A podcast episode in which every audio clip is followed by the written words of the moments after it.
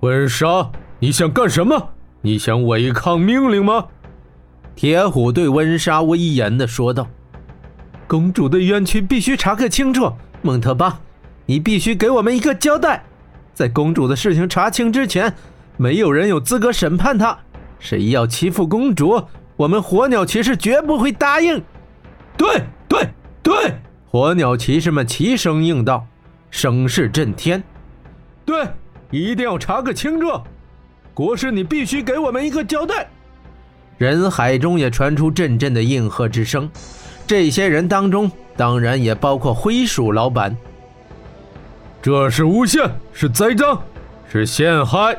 玄火圣王终于说话了，他站起身来，指着金雪公主说道：“此女已被邪魔附体，胡言乱语，她畏惧玄火，于是栽赃于我。子民们，你们可要睁大你们的双眼！”不要被这表象所蒙蔽。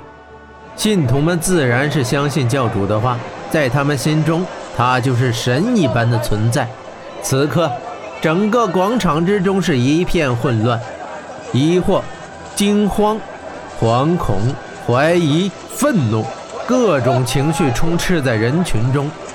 拭目以待吧，玄火会给所有人一个交代。圣王朝着火桥方向拜了一拜。下令道：“铁虎将军，快开始吧！公主，快走吧！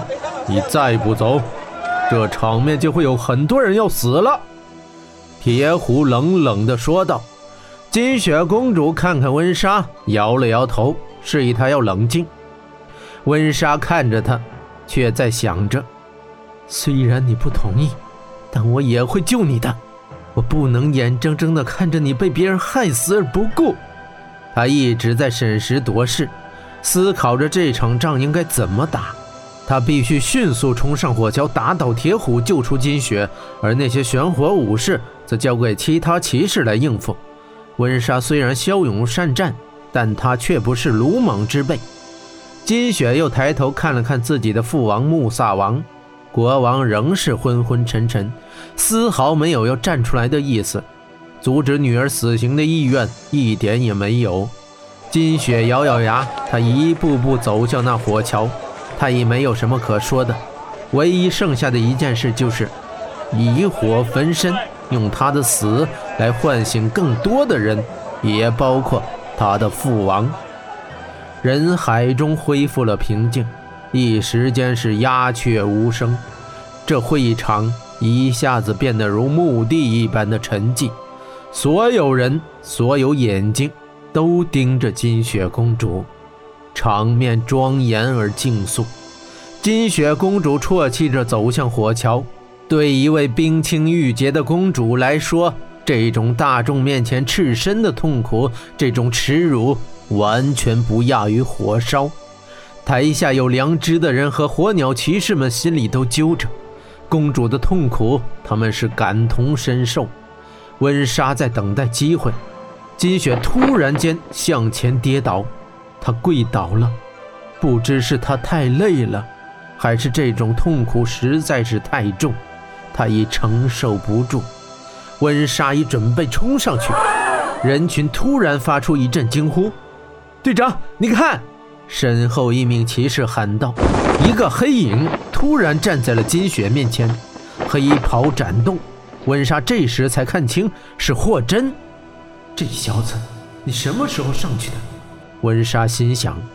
不光是温莎，全场中没有人看到霍真是怎么来到公主身边的，仿佛只在一瞬间，他便出现在这高台之上。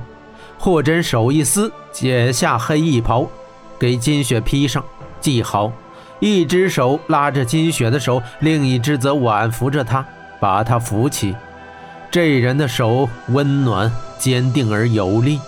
金雪公主看着他，她的眼里仿佛有种柔和温暖的火焰，一下子暖热了金雪冰冷的心。霍真的大黑袍遮住金雪的身体，霍真把她缓缓扶起。这黑袍会保护你。霍真对金雪低声道：“这里没有你的事，北方人，快下去！”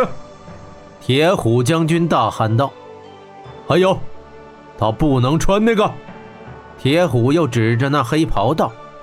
霍真朗声道：“堂堂一国之公主，即将遭受火刑，就算死，至少也让她死的体面一些吧。他必须赤身走过火桥，这是规矩。”铁虎冷冷道。霍真淡淡道：“规矩，规矩是人定的，可以改。赤身是表示对圣火的尊重，这是规矩。”铁虎一字字的重复道。霍真一挥手，对着台下数万观众说道：“为什么不问问他们的意见？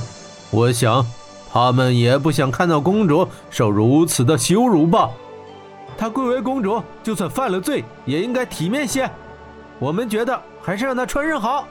这陌生人说的有道理。”台下立刻传来回应，都是支持之声，尤其是灰鼠老板。他矮小的身子从人群中高高跃起，挥着双拳喊道：“为什么不行？这人说的对。”在灰鼠老板的带动下，人群中支持意见更是高涨，甚至一些玄火信徒也觉得让公主赤身遭受火刑有些不合适。火鸟骑士完全同意，温莎喊道：“同意，同意！”火鸟骑士也齐声的高喊。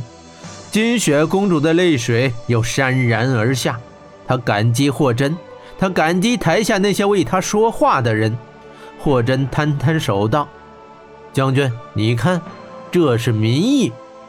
那也不行，必须遵守规矩，否则立即处死。”铁虎将军怒道：“我听说在你们西域地界有一条不成文的规矩。”一个人遭受审判，如果有另一个人宣誓做他的勇士，为他参加一场战斗，如若战斗胜利，他便可以为受审者赢得一项权利。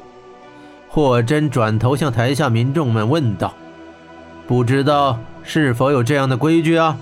温莎立即应和道：“当然有。”全体民众一起道：“有。”